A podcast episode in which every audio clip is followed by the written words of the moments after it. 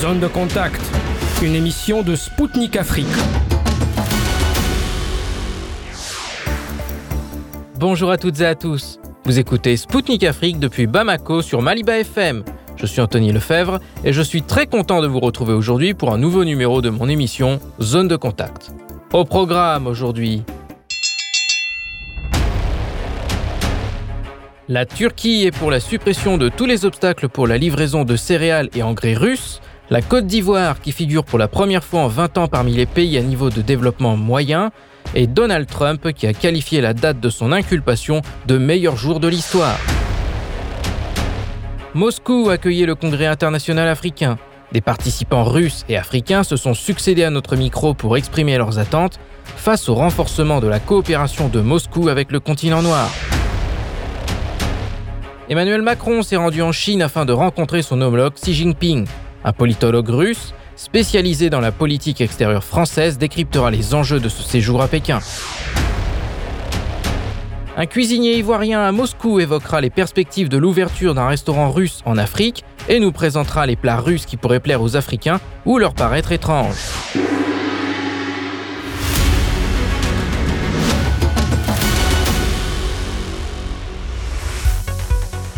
Ankara est d'accord pour supprimer tous les obstacles à la livraison de céréales et engrais depuis la Russie. Même si ces produits agricoles ne figurent pas sur la liste des marchandises visées par les sanctions occidentales anti-russes, les navires avec eux sont bloqués. Cette situation qui aggrave la crise alimentaire dans le monde a été l'un des sujets des négociations entre le ministre russe des Affaires étrangères, Sergei Lavrov, et son homologue turc, Melvut Cavusoglu.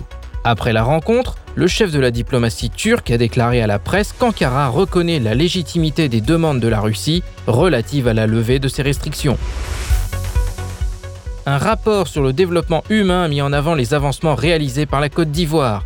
Pour la première fois en 20 ans, Abidjan a quitté la catégorie des pays à un niveau de développement humain faible pour faire partie de celle à un niveau de développement moyen. La ministre du Plan et du Développement, Niale Kaba, a déclaré que ce résultat récompense les progrès dans trois composantes de cet indice. Il s'agit de l'espérance de vie à la naissance, l'espérance de vie scolaire et du revenu national brut par habitant en parité de pouvoir d'achat. Une expérience incroyable pour Donald Trump. L'ex-président américain, qui est candidat pour revenir à la Maison-Blanche en 2024, a réagi à son inculpation et à sa brève arrestation. Pour l'ex-président, il s'agit du meilleur jour de l'histoire pour quelqu'un qui a vécu des accusations non fondées. Monsieur Trump a été formellement inculpé de 34 chefs d'accusation qui portaient sur des faits remontant avant son élection en 2016. Il a déclaré que cette situation n'avait aucun impact sur ses projets de participation aux prochaines élections présidentielles américaines.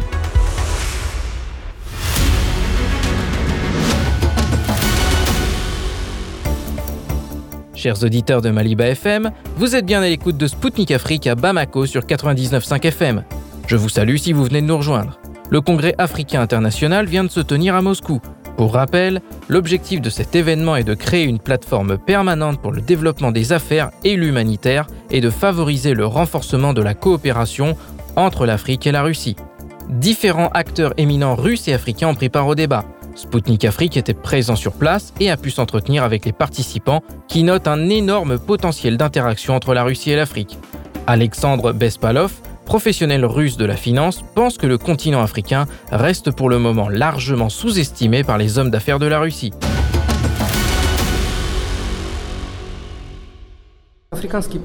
Nos partenaires africains disent qu'ils attendent avec impatience le deuxième sommet Russie-Afrique et, d'une manière générale, cette nouvelle étape de la coopération avec la Russie.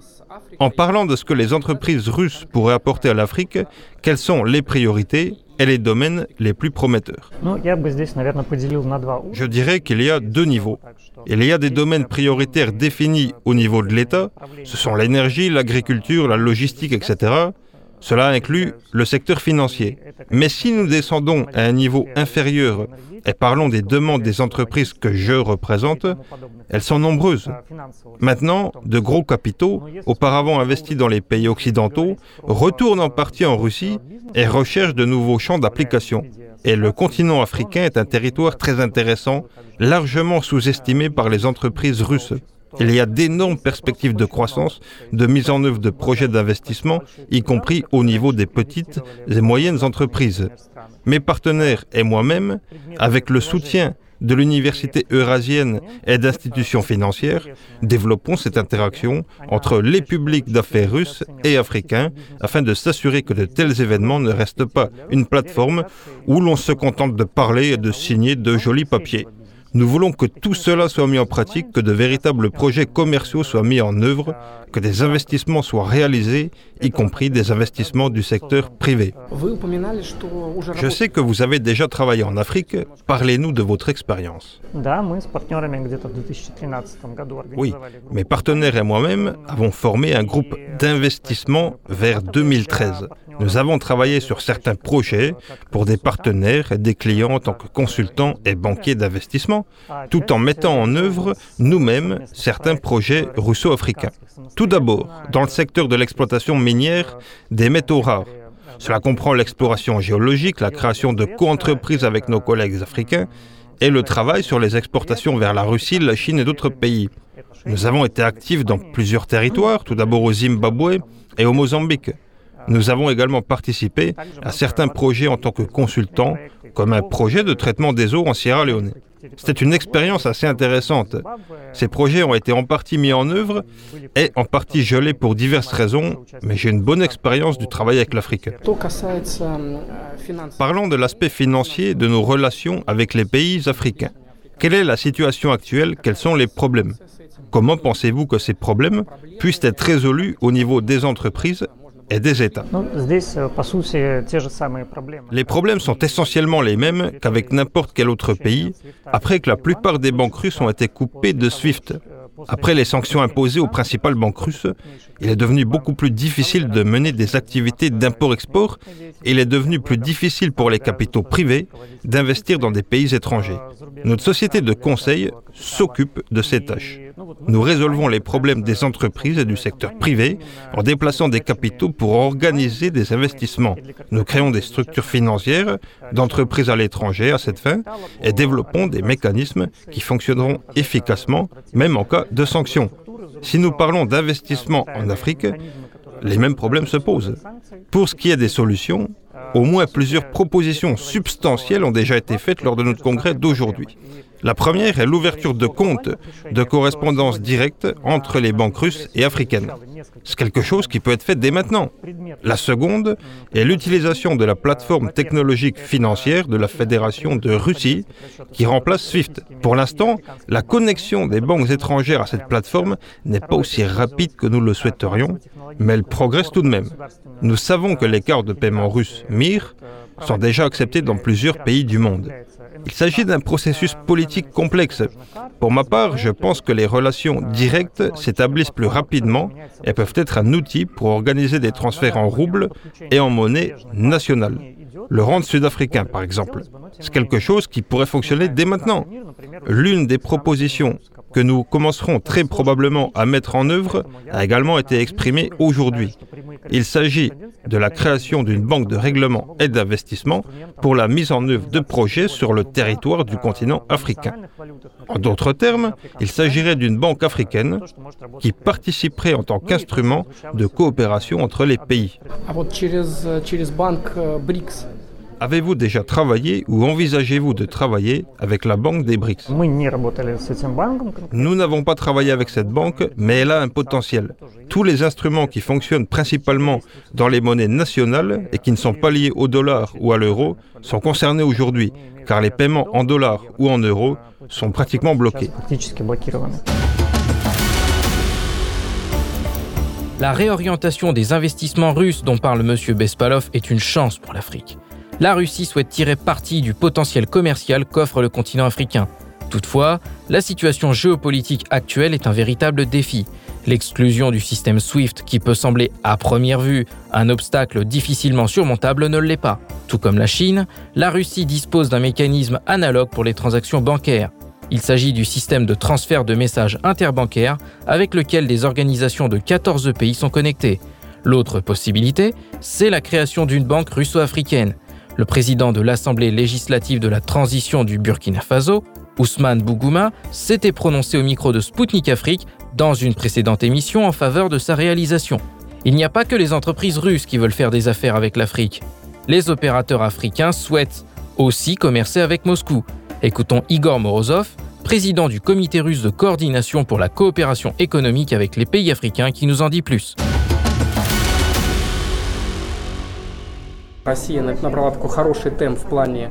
La Russie a pris un bon rythme en ce qui concerne les divers événements consacrés à l'Afrique. Comment évaluez-vous cette dynamique? Doit-elle être maintenue et pouvons-nous la maintenir? Il me semble que cette dynamique devrait se traduire par une interaction et une coopération constante entre la Russie et les États africains sur les plans culturels, politiques et économiques. Le fait que l'université eurasienne organise cet événement signifie qu'il existe déjà une demande de lien universitaire. Ce fut un forum très intéressant, intense et instructif. De tels événements donnent un élan à la jeunesse étudiante. Les jeunes ressentent le besoin d'entrer en contact avec leurs amis et collègues des universités africaines. Cela crée des opportunités pour une plateforme humanitaire commune où les étudiants donneront le ton. Dans vos discours précédents, vous avez souligné que la vitesse à laquelle nos relations se sont développées depuis le premier sommet Russie-Afrique aurait pu être beaucoup plus rapide. Un deuxième sommet aura lieu cette année à Saint-Pétersbourg. Quels indicateurs pourrions-nous atteindre dans nos relations avec l'Afrique cette année? D'abord sur le plan économique, puisque vous dirigez l'AFROCOM, c'est-à-dire le comité russe de coordination pour la coopération économique avec les pays africains. Quels indicateurs seraient donc satisfaisants pour vous? Je pense qu'à l'heure actuelle, nous ne devrions pas nous reposer sur nos lauriers en ce qui concerne le niveau de coopération économique que nous atteignons dans le cadre de la préparation du sommet Russie-Afrique. L'économie russe, en particulier régionale, est très efficace, très innovante et très compétitive.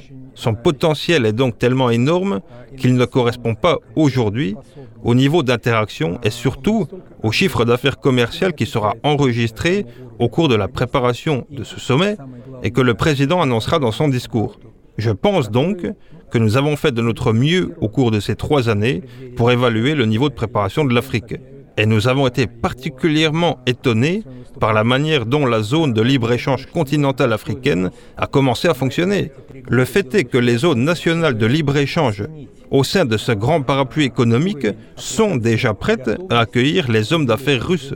Des entrepreneurs qui devraient venir non seulement avec tous les biens dont l'Afrique a besoin, mais aussi avec la localisation des entreprises qui sont demandées sur le marché du travail africain. C'est pourquoi je pense que ces trois années de préparation par l'Afrocom et d'autres organisations économiques et sociales ont jeté les bases du prochain élan qui viendra sans aucun doute après le forum Russie-Afrique de Saint-Pétersbourg. Aujourd'hui, notre chiffre d'affaires commercial est de 18 milliards. C'est moins que ce que nous attendions, mais nous comprenons qu'il y a eu une pandémie, qu'il y a eu d'autres problèmes. Aujourd'hui, nous menons une opération militaire spéciale et cela se ressent également. Nous avons vu à quel point le régime de sanctions a porté un coup à la logistique en termes de paiement. Nous avons cherché de nouvelles formes d'interaction et nous avons déjà des règlements en monnaie nationale avec un certain nombre de pays où nous avions des liens économiques plus stables. Je m'attends à ce que, dès cette année, notre banque centrale interagisse avec davantage de banques centrales en Afrique et que nous trouvions cet équilibre entre la monnaie nationale d'un pays africain ou d'un autre et le rouble russe. Les dirigeants russes, en particulier le ministre des Affaires étrangères Sergei Lavrov, ont récemment réaffirmé que les États-Unis et d'autres pays occidentaux tentaient de torpiller le sommet Russie-Afrique. Vous rencontrez des délégations de différents pays dans le cadre de l'Afrocom. Comment les entreprises africaines réagissent-elles à ce type de pression de la part de l'Occident Ont-elles des réticences ou sont-elles prêtes à développer leur coopération avec la Russie Je constate que les entreprises africaines sont prêtes à travailler sur le terrain économique russe. Je constate qu'elles sont prêtes à accueillir des hommes d'affaires russes, non seulement dans les zones de libre-échange, mais aussi dans les secteurs considérés comme propices à l'investissement.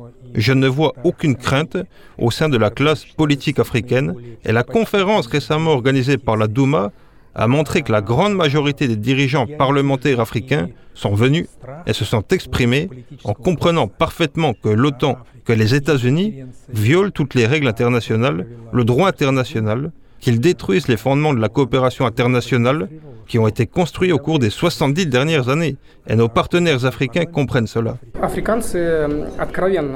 Les Africains disent franchement et ouvertement qu'ils attendent une coopération mutuellement bénéfique avec l'Afrique. Aujourd'hui, l'ambassadeur de la République démocratique du Congo a prononcé une phrase très intéressante. L'Afrique est ouverte, mais pas offerte. Quelle formule de coopération harmonieuse et gagnant-gagnant pourriez-vous proposer? La formule Afrocom ou peut-être la formule Morozov Il ne s'agira pas d'une formule Afrocom et encore moins d'une formule Morozov. Il s'agira d'une coopération globale entre les États africains et tous les normes potentiels de l'économie régionale russe qui est actuellement préparée pour des projets spécifiques. Je constate que nous n'allons pas seulement en Afrique avec des technologies avancées, qui ont été déjà testés sur les marchés asiatiques. Aujourd'hui, nous y allons avec des plateformes numériques qui ont permis à la Russie de prendre de l'avance et à Moscou d'être considérée comme la meilleure ville du monde en termes de services numériques et de confort de vie.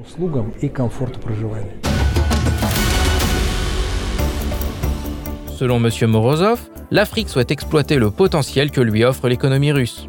Et pour faire des affaires sans crainte de sanctions américaines, cela pourrait être facilité par l'utilisation de devises nationales.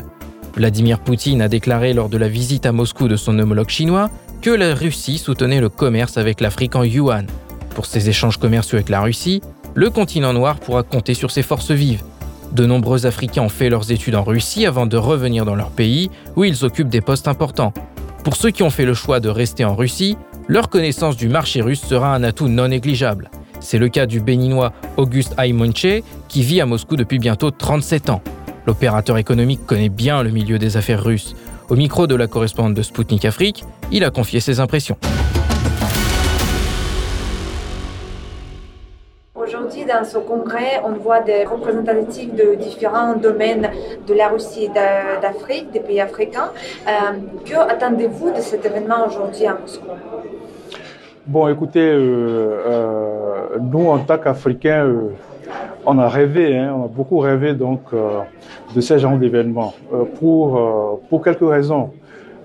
parce que la Russie a donné beaucoup, beaucoup, beaucoup de choses à l'Afrique, surtout dans le domaine éducatif.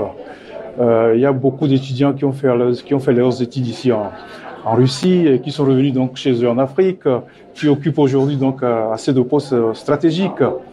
Et nous, ça nous a beaucoup fait mal de constater euh, qu'entre-temps, la Russie n'était pas trop implantée sur la scène économique africaine.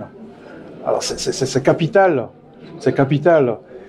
Et pour cela, donc tout ce qui se passe aujourd'hui, alors donc cette, cette relance des, des, des rapports entre la Russie et l'Afrique, nous, on ne fait que saluer cela.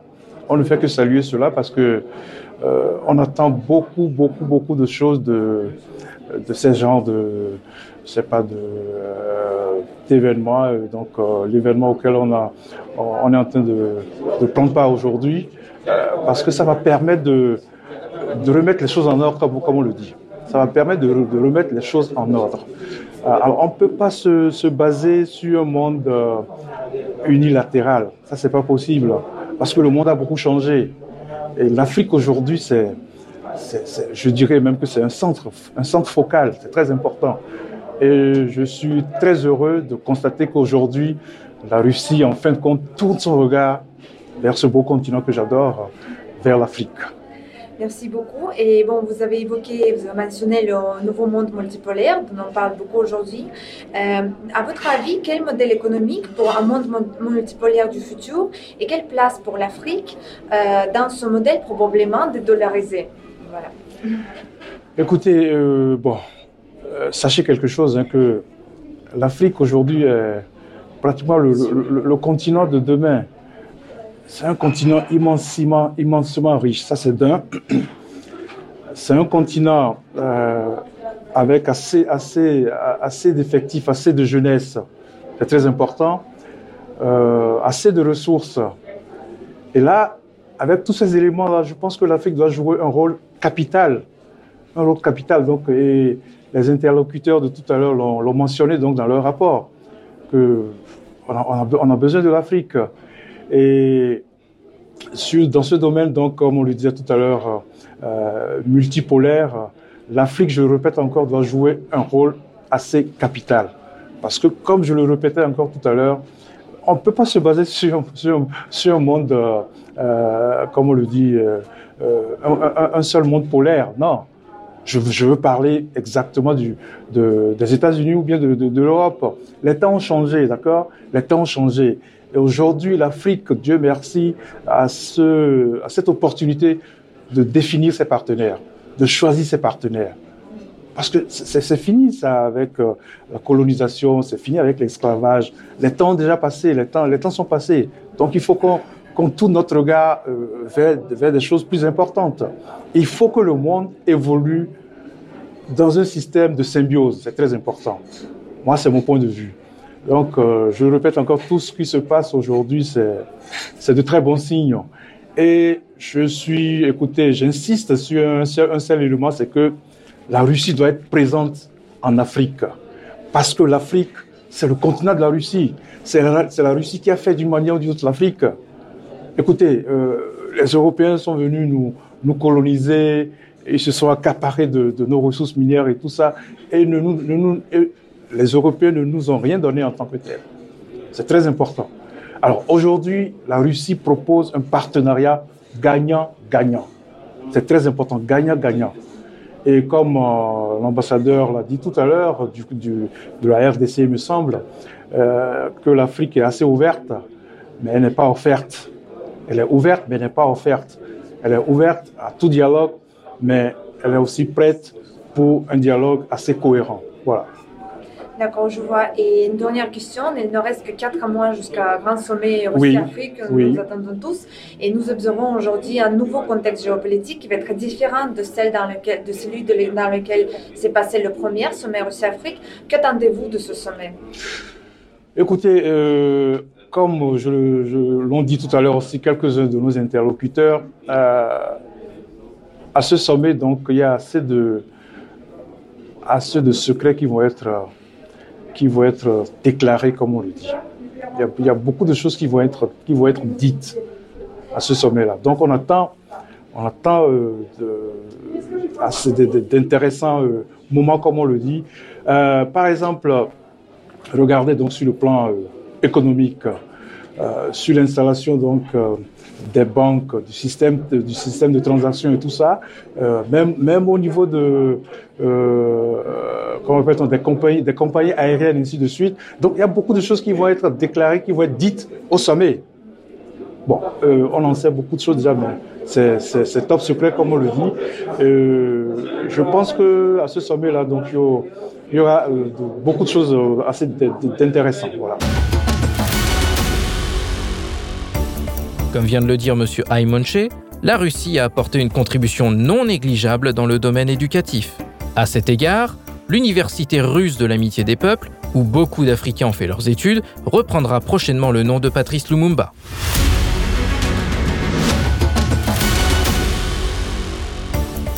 En ce qui concerne l'avènement d'un monde multipolaire, l'opérateur béninois n'est pas le seul à penser ainsi. Keshwar Yanki, l'ambassadeur de la République de l'île Maurice à Moscou a donné les directions clés pour réussir à ancrer encore davantage cette nouvelle réalité géopolitique qui dépasse le continent africain. Euh, nous avons discuté aujourd'hui, parmi les autres sujets, le nouvel ordre mondial. Et donc, comment vous voyez la place des BRICS euh, dans ce nouvel ordre, euh, mondial? Bon, moi, moi comme, ambassadeur, je dis toujours que je suis net, mais je suis neutre dans l'approche. Mais moi, je crois que c'est l'heure maintenant pour que plusieurs pays, ok, pareil comme les pays du BRICS, ok, même la Chine, etc., viennent ensemble pour pouvoir euh, réaliser que nous avons, nous avons un grand changement dans le monde, hein, surtout dans, dans le monde économique. Alors il faut revoir tout parce que c'est pas pareil comme auparavant, comme 50 ans avant ou bien 60 ans avant. Maintenant, le monde a changé. Nous avons beaucoup de, de mutations. Alors, en bref, moi, je crois qu'il faut revoir toute la stratégie en termes de financement international, en termes de transfert d'argent, de, en termes de la facilité qu'on peut donner à chaque pays, chaque région, en termes de, de, de facilité de trade, ce qu'on appelle, et l'exportation, l'importation, et surtout promouvoir la, la, la, technologie pour transférer la technologie dans plusieurs pays. Alors moi, je crois que c'est définitivement les euh, plusieurs pays ou bien plusieurs leaders dans le monde doivent savoir que le monde a changé. C'est pas la même chose qu'auparavant. Alors c'est là que nous avons besoin euh, euh, d'un nouvel ordre mondial économiquement avec des institutions euh, plus plus positives, des institutions comme des banques, comme des agences internationales pour pouvoir faciliter le business, pour pouvoir faciliter surtout le transfert de la technologie et le business en Afrique. Et comment vous avez mentionné aujourd'hui dans votre discours qu'il y a un manque d'informations sur la Russie en Afrique et sur l'Afrique en Russie?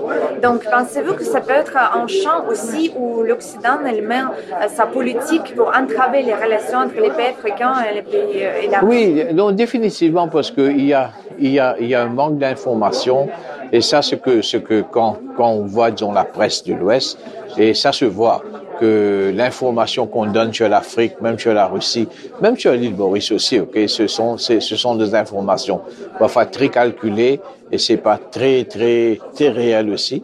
Alors c'est là que dans, dans mon discours aujourd'hui, je dis que il faut commencer par, par promouvoir, par donner l'information réelle, ok, sur, sur tous les pays, sur la capacité des pays, pas seulement sur, disons, la famine en Afrique, c'est pas bon. Même en Russie aussi, je dis que il faut que, que les journalistes russes démontrent la capacité de l'Afrique afin que les businessmen russes, ok, vont finalement aller en Afrique pour promouvoir leur investissement. Bon, aujourd'hui, il ne reste que quatre mois jusqu'au sommet, grand sommet Russie-Afrique qu'on attend tous. Yeah. Et Moscou vient de dire, Lavrov, il a dit il y a quelques jours que Washington est tente de torpiller euh, ce sommet parce qu'il y a apparemment euh, de quelques pressions sur les pays, sur les participants qui ne viennent pas. Donc, dans cette optique, comment vous voyez euh, la, la, la, politique que mène l'Occident vis-à-vis aux pays africains? Euh, Est-ce qu'il a le droit de leur dire ou participer ou pas euh, de point de vue de souveraineté Bon, vous savez comment, comment je vais dire, comment, comment je vais vous dire, c'est, c'est de la géopolitique. C'est, c'est pas la guerre, mais ce sont les pressions au niveau international. Moi, comme ambassadeur, vous savez, je, je suis neutre. Alors, moi, je crois que chaque pays, chaque région, y compris l'île Maurice, doit savoir, ok, de quel, quel pays et pour avec quel pays qu'il faut penser comment faire le business, quel business qu'on doit faire pour le, ce qu'on appelle pour le win-win situation. Moi, je crois en ça. OK? Alors, il faut pas, il faut pas, disons, d'une certaine façon, diaboliser une certaine région ou bien un autre pays. Il faut, chaque pays, chaque leader euh, politique doit savoir dans quelle direction pour pouvoir avoir ce qu'on appelle euh, un win-win situation entre les deux pays. Alors, moi, je crois que les Africains, même l'île Maurice, les, les leaders politiques, ils savent, OK, quelle direction à prendre, parce que je crois que nous avons besoin de tout le pays, de toute la région, pour pouvoir, disons, lutter contre ce qu'on appelle le, le, problème climatique, contre la pauvreté et contre, même pour, pour, pour augmenter ce qu'on appelle le human welfare, hein, pour pouvoir développer ce qu'on appelle le human welfare, très important. Pour que l'Afrique accroche le wagon du monde multipolaire afin d'en devenir la locomotive, la question sécuritaire doit être résolue. La Russie apporte un soutien aux pays africains qui en ont fait la demande sur le plan militaire. Moscou donne son expertise et fournit du matériel militaire. Récemment, le Mali a reçu une vingtaine d'avions de combat russes ainsi que des drones de la part de la Turquie, autre partenaire de Bamako. Mamadou Dembélé est malien et étudie à Moscou. Au micro de notre correspondante, il a donné les axes prioritaires de la coopération russo-malienne. Que cherchez-vous à apprendre, à découvrir à cet événement? Pourquoi vous êtes venu aujourd'hui ici? C'est un événement très important parce qu'en Afrique, euh, comme vous le savez, c'est un continent qui est beaucoup en retard et c'est un continent aussi qui a besoin de partenaires qui peuvent l'aider donc à, à, lutter donc contre la pauvreté. Et je pense bien la Russie fait partie donc de ce partenaire qui peut l'aider sur le plan sécuritaire, sur le plan alimentaire et, et sur beaucoup d'autres plans. Euh, dans quel euh, domaine vous pensez nos pays, euh, bah, la Russie et le Mali, pourraient mieux coopérer aujourd'hui dans ce contexte de nouveau monde multipolaire qui émerge?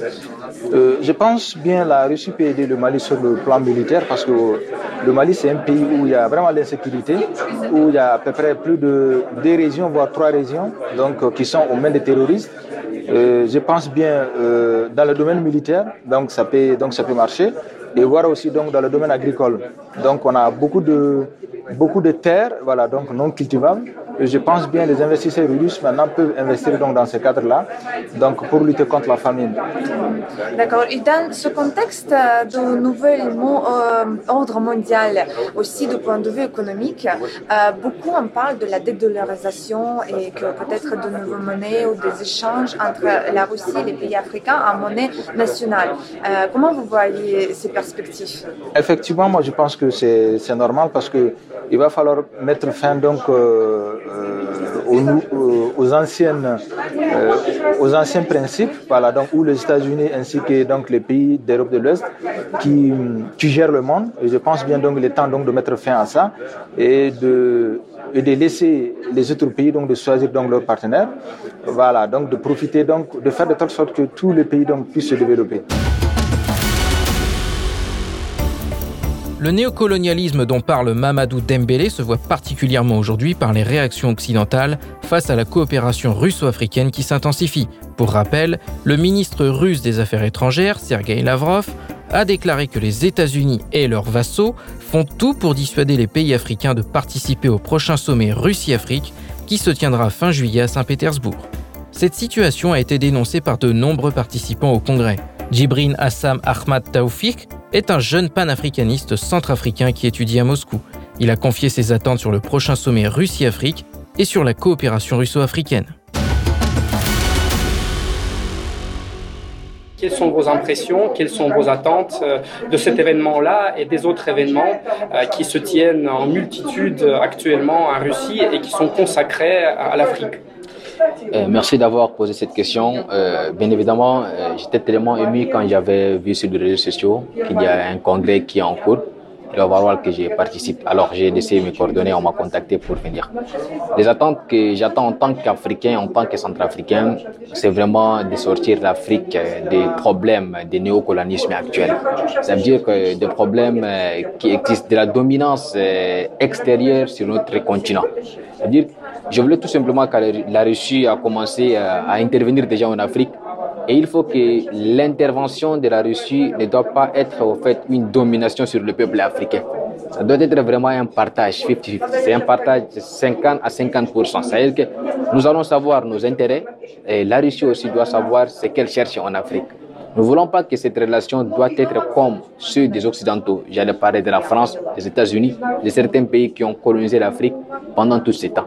Je voulais que euh, nos dirigeants africains, avec la nouvelle génération actuelle que nous, essayons vraiment de voir les choses, de voir les choses et de faire les parts des choses pour l'essor vraiment de l'Afrique, car nous sommes un pays énormément riche avec des ressources minières, de l'or, des diamants, des pétrole, des choses, des vastes terres cultivables. Donc on n'a pas besoin au fait de demander des choses de l'extérieur. Peut-être seulement, euh, c'est nous qu'on peut vraiment donner des choses à des gens. Mais c'est honteux quand on voit aujourd'hui les gens nous donnent. Mais ça empêche, c'est juste là pour faire sortir euh, ces continents dans ces crises actuelles qui est là. Donc ce que j'attends, c'est juste là qu'il faut avoir des propos, des partenariats, des choses claires et tracées sur la table.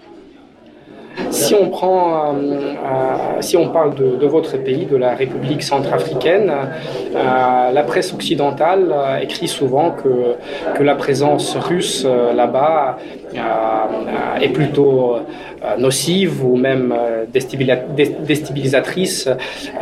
vous, comme un centrafricain, comme un jeune centrafricain, comment, comment évaluez-vous la présence russe sur votre sol et l'assistance que les, que les Russes vous euh, dans votre pays hmm, D'accord, ok.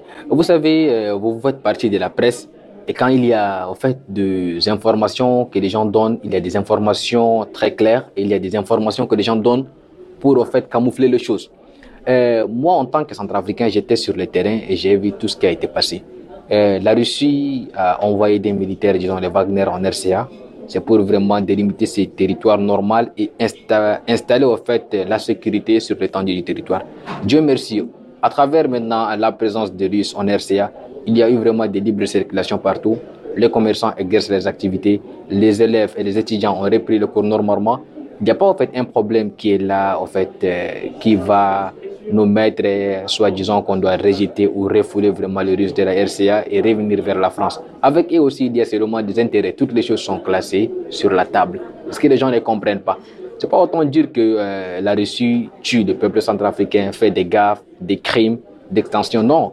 Reconnaissons très bien qu'il y a des mercenaires sur la terre euh, centrafricaine. Il y a des mercenaires, des Tchadiens, des Soudanais, des gens qui veulent détruire notre pays actuel. Mais alors, qu'allons-nous faire si nous n'avons pas de moyens efficaces, nous n'avons pas de matériel de guerre efficace? Et quand vraiment la Russie nous tend la main, on ne peut pas refuser. Alors, c'est pour cette raison que vous voyez la présence de Russes en RCS, juste là pour installer la, stabilité et la sécurité. Mais à travers maintenant cette présence de la Russie en RCA, nous avons vu beaucoup de choses qui se cachent derrière ça. On a vu vraiment des retombées positives, j'allais dire. Nous avons euh, commencé en tant que moi, je suis un retombé positif. C'est grâce maintenant à cette euh, relation de la Russie et la Centrafrique pris en tant qu'un étudiant boursier pour venir étudier ici et revenir servir mon pays. Donc il y a plein de choses, beaucoup plus sur le plan éducatif et sur le plan militaire. Notre pays a envoyé des militaires ici pour la formation. C'est la revient au pays, c'est pour transférer pour partager cela avec la nouvelle génération qui est RCA. Donc c'est un peu ça. Donc la Russie est un partenaire pour la RCA actuelle, un partenaire à la qui, euh, qui est sur la table et nous souhaitons continuer avec euh, cette relation durant, en fait, euh, jusqu'au bout en tout cas. L'événement central euh, dans la coopération entre la Russie et les pays africains et l'Afrique, euh, ce sera sans doute le sommet Russie-Afrique qui aura lieu en juillet prochain à Saint-Pétersbourg. Et on sait bien que certains pays occidentaux, et en premier lieu les États-Unis, disent presque ouvertement aux, pays africains de réduire leur coopération avec la Russie et de, de, ne pas participer à, des initiatives comme, comme, celle-ci. Euh, selon vous, euh, pourquoi euh, les, pays occidentaux le font? Pourquoi ils essaient de convaincre les pays africains de coopérer seulement avec certains pays et de ne pas coopérer avec les autres? Et est-ce que les pays africains, l'Afrique et votre pays en particulier, est-ce que vous allez, est-ce que vous pouvez aller réussir à, à faire votre choix à vous et à ne pas suivre les choix qui, qui, sont imposés. Voilà, ici, euh, il faut savoir une chose. Ici, euh, l'Afrique actuelle, c'est pas au fait l'Afrique que la France a colonisée ou les États-Unis ont colonisé depuis des années. Maintenant, euh, la jeunesse africaine a ouvert déjà les yeux. Elle sait déjà ce qui est bien et ce qui est mal. Et là, euh, parlons maintenant que les, les, pays occidentaux essaient d'influencer le pays africain de ne pas prendre part à cette sommet qui est en cours d'organisation dans des jours à venir à Saint-Pétersbourg. Je vois que c'est parce que ceux-là mangent, en fait, ils trouvent à manger, ils sont en train d'exploiter l'Afrique d'une autre manière avec euh, leurs gens formés, disons, des terroristes et des rébellions de gauche à droite pour exploiter l'Afrique. Et de cela, maintenant, la jeunesse africaine a vu a ouvert les yeux pour comprendre vraiment ces choses, il essaie vraiment de barrer cela, d'être un obstacle pour euh, revenir à leur culture ancienne sur ces scènes. Vous comprenez ce que je voulais dire? Donc pour nous et pour moi en tant que jeune africain, jeune visionnaire, je propose et je suggère à tout le monde, je dis haut et fort que ce n'est pas la peine de continuer avec un pays qui essaie vraiment de nous exploiter de jour en jour en nous donnant des choses qui ne nous aident pas et en nous vraiment de prendre comme des gens de petites formes, des gens au fait qui n'ont pas une supériorité plus que. Donc euh, je vois que c'est pas c'est pas du tout normal. Euh, et toute dernière question, euh, comment voyez-vous euh, l'avenir du continent africain et en particulier de votre pays, par exemple dans 50 ans? Juste quelques quelques traits, quelques caractéristiques que vous voyez à l'avenir pour pour l'Afrique. Et je vous dis une chose, d'ici 50 ans, ce qui est sûr, les Occidentaux vont, en fait, exiler vers l'Afrique. Ça, je l'ai dit haut et fort. D'ici 50 ans, les Occidentaux vont exiler vers l'Afrique pour des recherches d'emploi. Parce que la jeunesse africaine a ouvert les yeux et elle est partout décentralisée sur le niveau d'entrepreneuriat. Il va y avoir des grandes entreprises. Il va y avoir, en fait, il va avoir des choses que les Occidentaux seront vraiment, euh, sont vraiment à la recherche de ça, comme nous savons tous, comme de l'or, des diamants, des pétroles, des choses. Et maintenant, ils partent en Afrique pour aller rechercher ces choses. Mais d'une manière quoi? Pas d'une manière archaïque. Parce qu'avant, ils passaient d'une manière archaïque. Mais maintenant, ça doit être d'une manière, au fait, très, très tracée, très précise pour savoir les principes des choses. Parlons d'une autre chose. L'Afrique va être un continent, elle va dépasser euh, les superpuissances. Ça, c'est sûr. Ça, c'est sûr. Parce que ceux qui commencent toujours tard arrivent au sommet. Ceux qui commencent au sommet, ils reviendront toujours en arrière. Donc, nous, on n'est pas pressés. On va changer ce continent. C'est 53 pays, c'est pas beaucoup on va arranger vraiment avec des dirigeants conscients, parce qu'il y a vraiment beaucoup de dirigeants manipulés aujourd'hui en Afrique, qui sont guidés par les Occidentaux, j'allais dire, et qui essayent de protéger leurs propres intérêts en restant seulement sur la chaise et ne pas quitter le pouvoir, en fait. Ce n'est pas du tout bien. Donc, euh, il est temps pour cette jeunesse, pour l'Afrique, pour nous, en tant que jeunes visionnaires, de postuler, en fait, des idéologies, des opinions très concrètes et de voir nos intérêts et l'intérêt de la nouvelle génération. Cette manière très tracée d'établir une coopération gagnant-gagnant dont parle Djibrin Hassan est partagée par la Russie. Pour rappel, Moscou a rendu publique sa nouvelle conception de politique étrangère. Une partie importante du document était consacrée à l'Afrique. La Russie s'engage à créer des conditions selon lesquelles tout État renonce à des ambitions néocoloniales et hégémoniques, Moscou veut contribuer à la poursuite du développement du continent africain en tant que centre distinct et influent du développement mondial. Elle accorde également une grande importance à la préservation de la souveraineté et à l'indépendance des États africains qui le souhaitent, à travers une assistance dans les domaines de la sécurité, notamment alimentaire, énergétique et militaire. Mesdames, Messieurs, le moment est venu de marquer une courte pause. Rassurez-vous, Spoutnik Afrique revient dans un court instant. A tout de suite sur Maliba FM.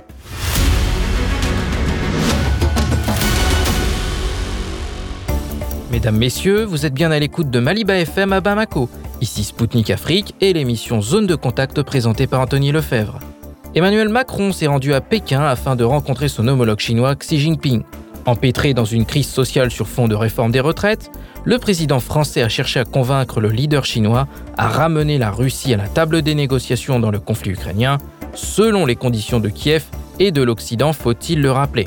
Fait curieux, M. Macron n'est pas venu tout seul la présidente de la Commission européenne, Ursula von der Leyen, a fait le déplacement avec le président français. Ce détail n'a pas échappé à l'homme politique français Florian Philippot, qui a dénoncé une mise sous tutelle de la France par l'Union européenne.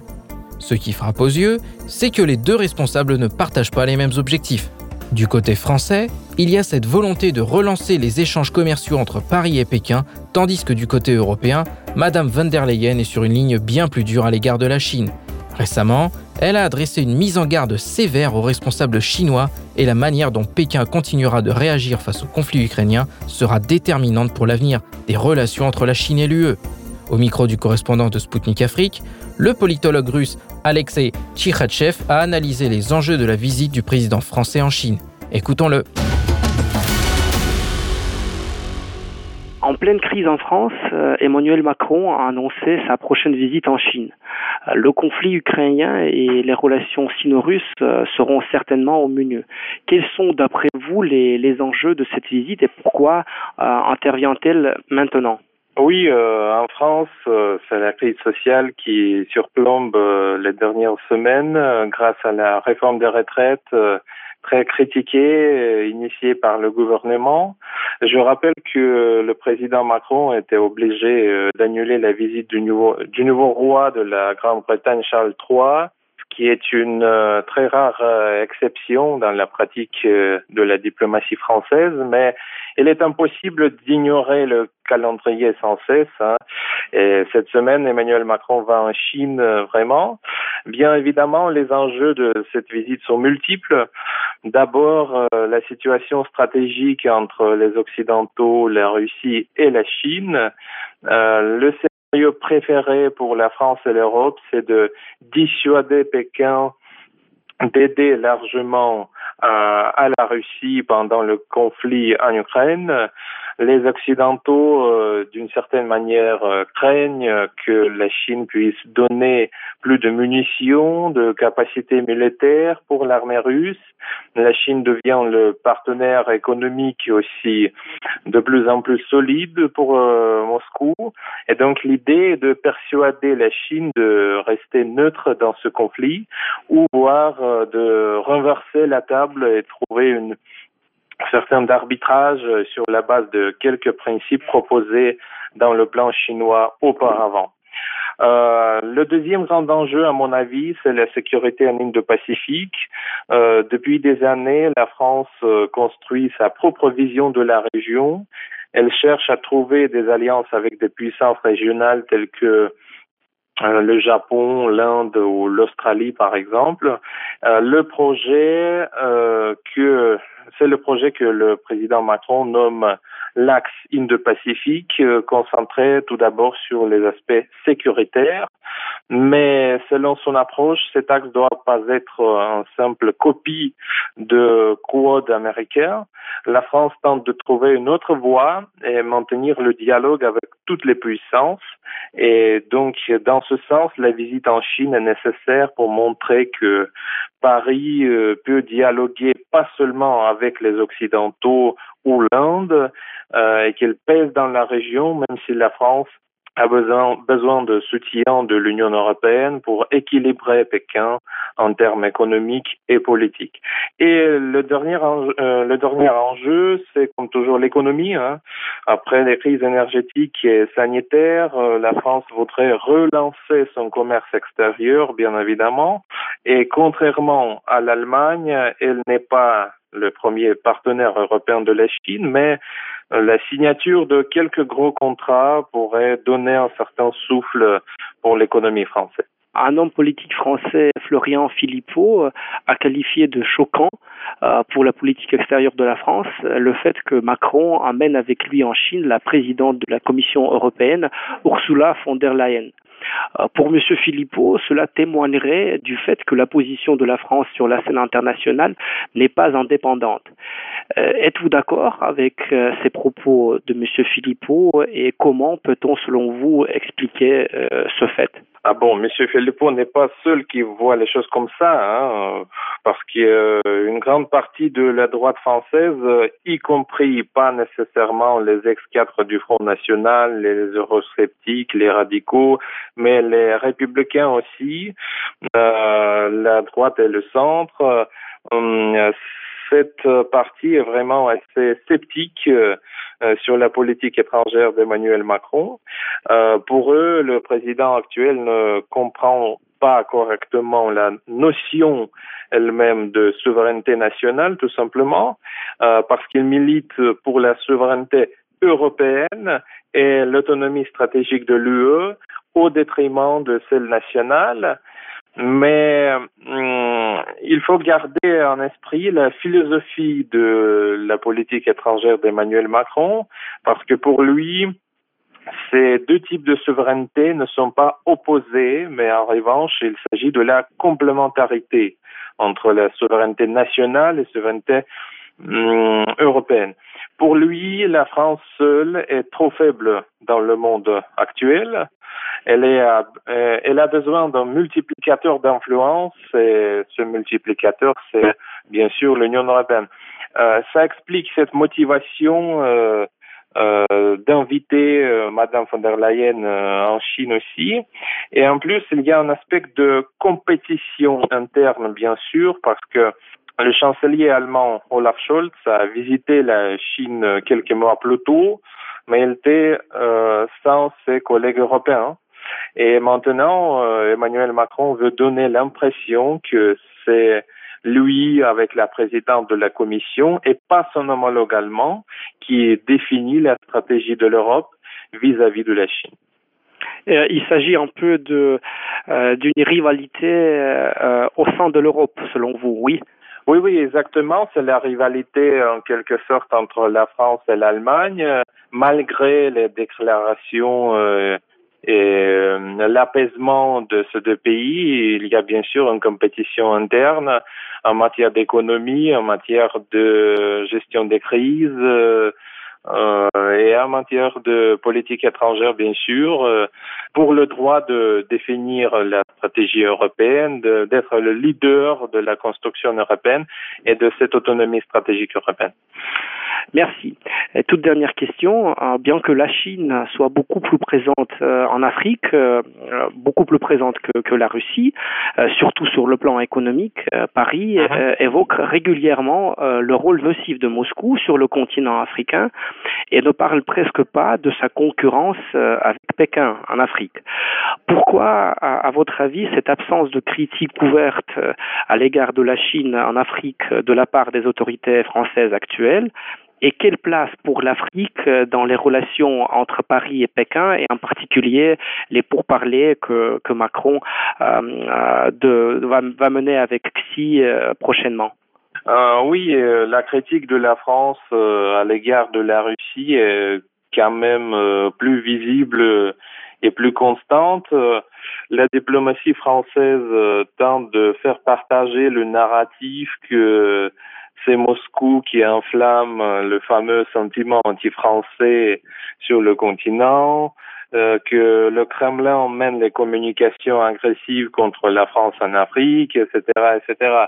Mais nous comprenons bien que c'est pas forcément la vérité, hein, c'est la France elle-même qui a fait beaucoup de fautes euh, depuis des décennies de la politique euh, néocoloniale euh, au sein de cette stratégie de France-Afrique, des opérations militaires, etc., etc., la Barkhane, par exemple. Mais les préoccupations à l'égard de, à l'égard de, de l'influence grandissante de la Chine en Afrique existent aussi et si nous étudions les articles des experts, les rapports, euh, les documents stratégiques, on verra qu'il y a le consensus assez large que la France, euh, que la Chine, pardon, est bel et bien encore un compétiteur de la France sur le continent, pas l'ennemi, mais le compétiteur, le rival stratégique, comme on dit dans le boussole stratégique de l'Union européenne. Et le vrai, le vrai problème, euh, c'est que les Chinois appliquent les méthodes qui sont difficiles à résister. Euh, du point de vue français, hein, parce que les entreprises chinoises gagnent les grands projets économiques en matière d'infrastructure tout d'abord. La Chine est parmi les premiers investisseurs de l'Afrique et le premier partenaire commercial, pendant que la stratégie, euh, alors que pardon, la stratégie africaine de la France s'est concentrée plutôt sur les sujets de défense et de développement, euh, c'est l'approche dont la crédibilité n'est pas évidente aujourd'hui. Comme le président Macron a annoncé euh, au mois de février euh, pour la énième fois, Paris va changer complètement sa posture en Afrique et peut-être à Pékin, il voudrait souligner l'importance de ce changement pour la France et l'Europe et minimiser les risques de compétition avec la Chine en Afrique, voire euh, trouver les positions communes sur euh, les sujets euh, compliqués tels que par exemple le climat, la question des dettes souveraines ou la lutte contre le djihadisme au Sahel. C'était Alexei Tchikhachev, politologue russe. Il a commenté la visite d'Emmanuel Macron en Chine en dressant les enjeux géopolitiques de ce voyage pour la France. La coopération de la Russie avec l'Afrique s'amplifie dans de nombreux secteurs. Dans le domaine culinaire, Moscou est également attendu en Afrique. Au micro de Sputnik, l'adjoint du ministre zimbabwéen de l'information, Nick Mangwana, s'est demandé pourquoi il n'y avait pas de restaurant russe dans son pays. Mais, dans le même temps, il existe des restaurants africains à Moscou, même s'ils sont peu nombreux des chefs de différents pays africains sont aussi présents en Russie. C'est le cas d'Abel Bledomou Tano, qui est ivoirien et qui travaille comme cuisinier à Moscou. Il connaît très bien les spécificités culinaires russes et africaines. Au micro de Sputnik Afrique, il nous partage les plats russes que les Africains aimeraient goûter. Pouvez-vous nous raconter votre parcours? Comment êtes-vous arrivé en Russie? Je suis arrivé en Russie euh, en 2010 du fait de la guerre en Côte d'Ivoire. Juste après la guerre, d'abord j'étais à l'université de Cocody, juste après la guerre, puis on ne pouvait plus continuer les cours. On avait on devait avoir deux années sans cours. Donc euh, mes parents, avec par le biais de l'un de nos cousins qui était déjà en Russie, c'est par ce dernier que nous avons pu, j'ai pu être à Moscou. Très bien. Euh, récemment, on a l'adjoint du ministre zimbabwéen de l'information, dit Nick euh, Mangwana, qui s'est demandé à notre micro pourquoi il n'y avait pas de restaurant russe dans son pays. Et selon vous, pourquoi il n'y a pas de restaurant russe en Afrique? Bon, je pense que s'il n'y a pas de restaurant russe en Afrique, c'est du fait que actuellement la culture russe et puis la culture africaine ne sont pas encore bien connectées. C'est maintenant que les choses commencent à bouger. Donc, euh, c'est comme cela que, donc, pour que qu'il y ait des, restaurants, peut-être en Afrique, il faudrait qu'il ait un brassage de culture, un brassage de. de en, général, c'est la culture. Euh, on va passer à des questions un peu plus culinaires maintenant. Et euh, quel plat russe pouvez-vous recommander aux Africains? Et pour nos auditeurs, pouvez-vous décrire la composition de ce plat? Bon, les plats russes qu'on peut recommander aux Africains, bon, par exemple, euh, il y a le, y a les bouillies de, bon, en russe, comme on appelle le kacha. Oui, la kacha, tout à fait. Voilà, les bouillies de kacha, comme les petits déjeuners. Il peut y avoir le, ce qu'on appelle les mêmes russes. Il y a aussi, comme on appelle ça, les pilmeni. Oui, tout à fait, les pelmeni, oui. Voilà. Pouvez-vous décrire à nos auditeurs qu'est-ce que c'est que les, les pelmeni? Le c'est à base de la farine euh, malaxée, et inclus, à la, inclus de, de, la, de la viande de, de bœuf. Ça dépend. Ça peut être de la viande de bœuf qu'on y met à l'intérieur. C'est juste les petits, euh, les petits malaxements qu'on coupe en rond et qu'on on essaie de, de, de, je sais pas comment expliquer, de joindre, essayer de fermer, faire de ça des, petites boules. Et ces petites boules à l'intérieur se trouve de la viande hachée, soit de la viande hachée, soit de la les pommes de terre, les, les champignons qu'on fait frire euh, chose. Et puis il y en a encore, comment on appelle, euh, et il y a aussi non, le, poulet aussi, la viande de la viande hachée, le, poulet haché qu'on peut y mettre à l'intérieur, qu'on fait bouillir et après cela on peut le manger. Bon, je dis après peut-être on n'a pas fait bouillir 15 minutes on peut le faire, on peut l'accompagner avec des smetana, c'est-à-dire, c'est pas comme remplacer la, la crème fraîche. Oui. Voilà. Je vais mm. passer à une dernière question. Selon vous, quel plat russe peut sembler étrange pour un Africain et quel plat africain peut sembler étrange pour un Russe? Est-ce que vous avez déjà euh, euh, vu ce genre de situation? Oh oui, effectivement. Par exemple, les soupes. Vous savez que chez nous en Afrique, on a notre différentes manières de, de faire les soupes. En Russie, c'est très différent. Quand un Africain, pour la première fois, goûte euh, le bosch, comme on le dit en russe, en russe, et bien il va goûter la sauce comme, euh, comme on appelle ça, euh, le saluani soupe. Vraiment, c'est vraiment quelque chose de nouveau pour l'Africain. Et c'est vraiment, à peine même s'il va, mais très souvent, bon, comme je vous le dis, ça dépend des personnes. il y a des amis africains qui en ont goûté pour la première fois, ils ont trouvé ça un peu un peu très différent quand même de chez nous. Voilà, ça c'est ce que c'est le c'est le, le plan quelque sorte que bon les Russes être les, les, Africains peuvent être un peu différents. Maintenant pour les Russes, pour, pour les Russes, je vois un peu la ticket, c'est-à-dire c'est le manioc fait euh, le, le cacha des disons le c'est le la ticket de chez nous, c'est un plat typiquement euh, ivoirien. J'avais expérimenté ici euh, avec des amis que j'ai préparé même. Bon, la ticket n'ont pas trop apprécié. La ticket a le poisson frit. Bon, le poisson, ils en ont mangé, mais la ticket, personnellement, ils pas, ça ne l'a pas plu. Donc, euh, il y a deux plats comme ça encore. Euh, bon, la sauce graine, par exemple, chez nous, les Russes ne vont pas apprécier. Hein. ça sera difficile. Et surtout les sauces pimentées. La sauce claire, par exemple, ça sera un peu difficile. À moins qu'ils s'y habituent un peu, un peu. Voilà un peu ce que je dire sur ça. Bon, il y en a, d'autres, hein. Il y en a encore, bon. On peut pas tout citer.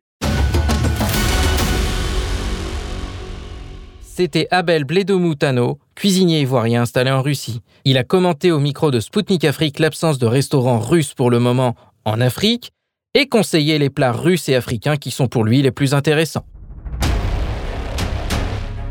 Chers auditeurs et auditrices de Maliba FM, Spoutnik Afrique, c'est tout pour aujourd'hui. Moi, Anthony Lefebvre, je vous donne rendez-vous très rapidement pour un nouveau numéro de mon émission. En attendant, je vous invite à suivre l'actualité africaine et internationale sur notre site internet. D'ici là, portez-vous bien. Zone de contact, une émission de Spoutnik Afrique.